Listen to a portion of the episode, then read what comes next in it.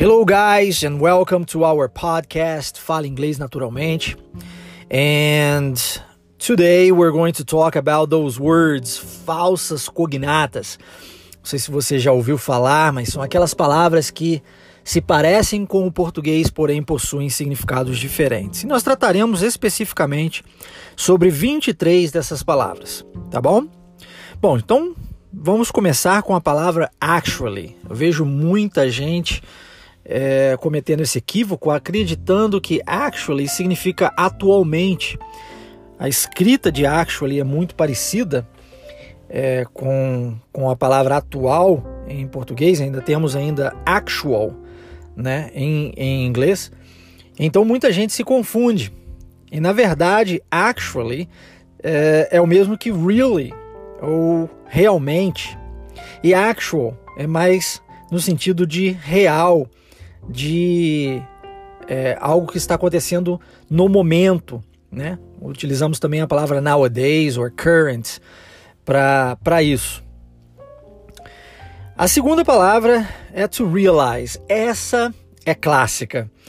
As pessoas tendem a pensar que realize é realizar, só que realize em inglês significa to understand, que é entender é, alguma coisa. Então, quando você diz para alguém, oh, I realized, você na verdade quis dizer que você entendeu aquilo que ela disse para você, tá ok? A próxima, to assist, e não é assistir.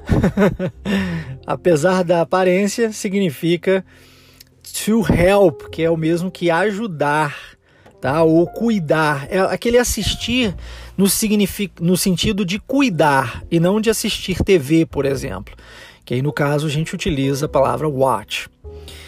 Um, número 4, to attend.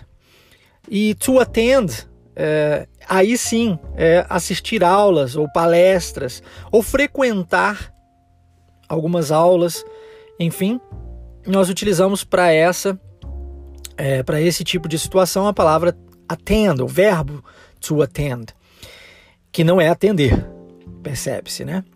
Nós temos um, um outro significado para attend, que é servir, é, que é o to attend, aí é o atender, mas o atender de, no sentido de servir alguém, tá ok?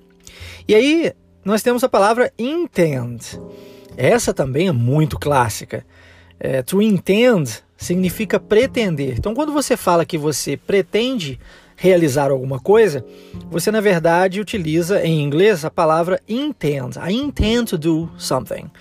E quando você usa a palavra pretend, que essa é muito comum de, de ouvirmos brasileiros falantes da língua inglesa utilizarem de forma equivocada, a palavra pretend ela significa fingir.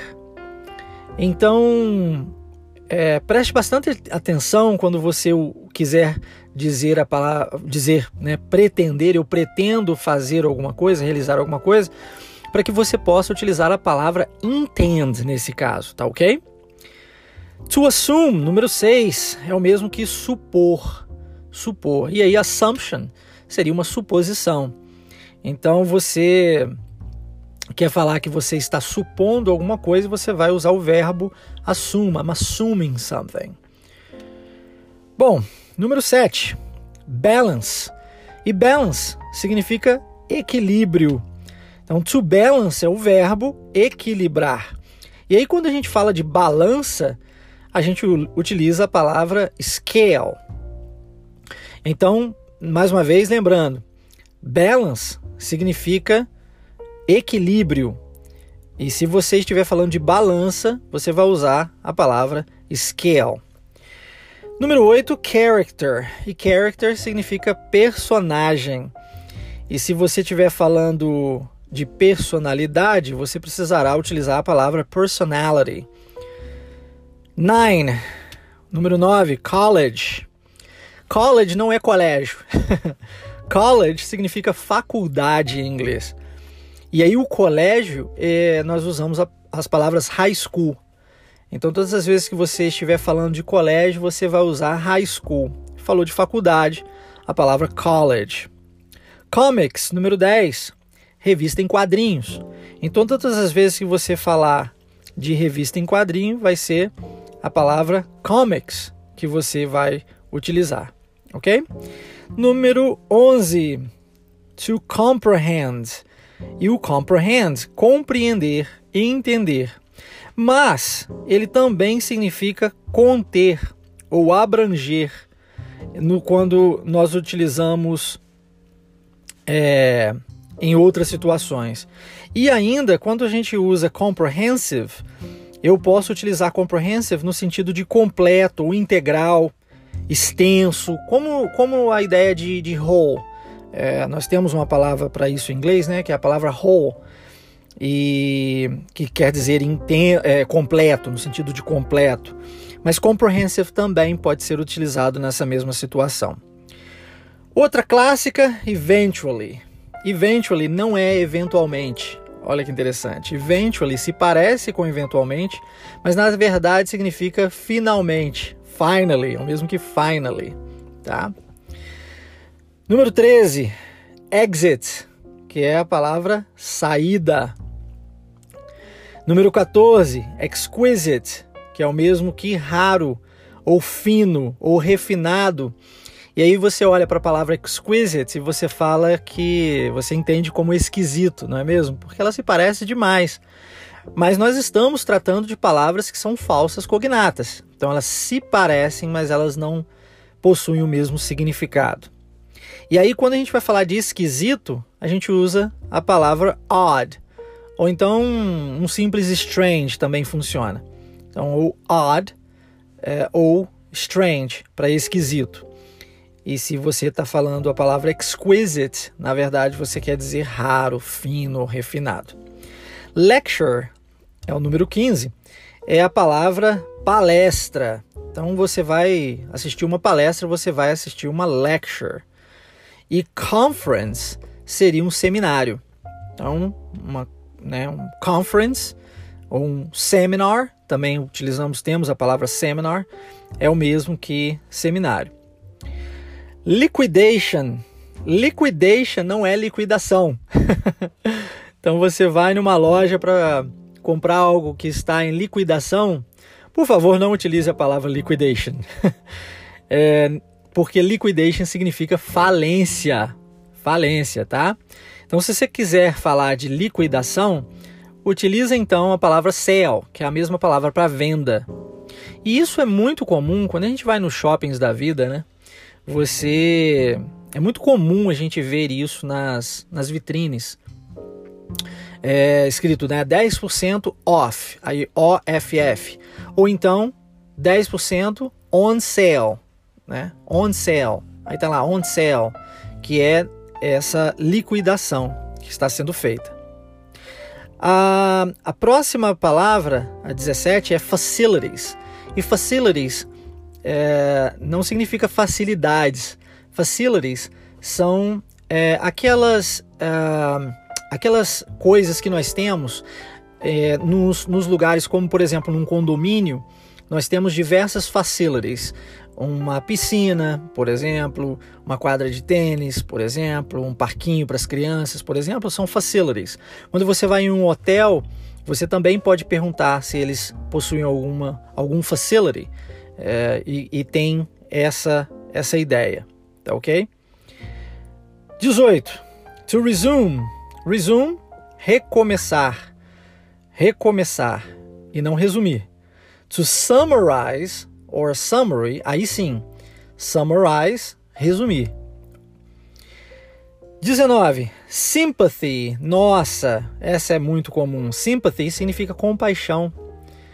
Então, um, um, uma, uma pessoa sympathetic, ela não é uma pessoa simpática. Ela é uma pessoa que se compadece dos outros, ok? Se você quer falar sobre alguém que é simpático, você utiliza a palavra nice. Uh, vest, número 20. Vest significa colete e não vestir. 21, nós temos a palavra notice. Essa também é bem comum. E notice significa aviso. To notice também significa perceber. É o verbo perceber. Então, se você está falando a palavra notice como aviso, aí é só um, um noun, né, um substantivo. Ou então, to notice, perceber. Notícia, a gente usa a palavra news, ok? Para notícia. Convict é condenado. Condenado. E aí o réu é o defendant, tá? E a 23 para finalizar, to retire. To retire é o mesmo que aposentar. E aí retirement seria a aposentadoria. Ok, essas palavras são palavras que se parecem e muito com o português. Elas possuem, mas possuem significados diferentes da nossa língua, então elas merecem uma atenção especial. O podcast de hoje tem por intuito, por objetivo, mostrar para você é, uma lista de palavras é, cognatas, porém falsas cognatas, para que você não cometa o erro de é, utilizá-las da forma equivocada. Agora, existem muitas outras palavras, muitas mesmo, que são palavras cognatas, são palavras que se parecem com o português e realmente o significado delas é também como no português. E você é, deve usar e muito essas palavras. E se você parar para perceber, e eu já falei isso aqui antes em outro episódio, a maioria das palavras cognatas com o nosso português, é, elas são mais formais na língua inglesa. O que é muito bacana se você, por exemplo, está à procura de um inglês para negócios, né, um business English, ou se você está à procura de ou irá realizar alguma prova, algum teste de proficiência, como por exemplo um TOEFL ou então um FCE ou algo do tipo, é, essas palavras mais, é, mais, mais bonitas, né, mais, ah, mais polidas do idioma, elas é, somam mais em momentos como esse. É óbvio que você precisa saber em quais momentos você utilizará tanto um vocabulário quanto outro, para que assim você possa escolher é, as, as palavras certas e assim conseguir é, expressar a si mesmo da forma adequada com o seu público, com aquela pessoa ou aquelas pessoas que estão lhe ouvindo naquele momento. Não adianta nada você falar formalmente com é, o seu amigo, por exemplo, né? A língua culta ela deve ser utilizada em momentos propícios e a língua informal também. E eu sei que muitas pessoas me perguntam isso, né? O que, que geralmente vocês estudam nas escolas nos Estados Unidos, Marcelo?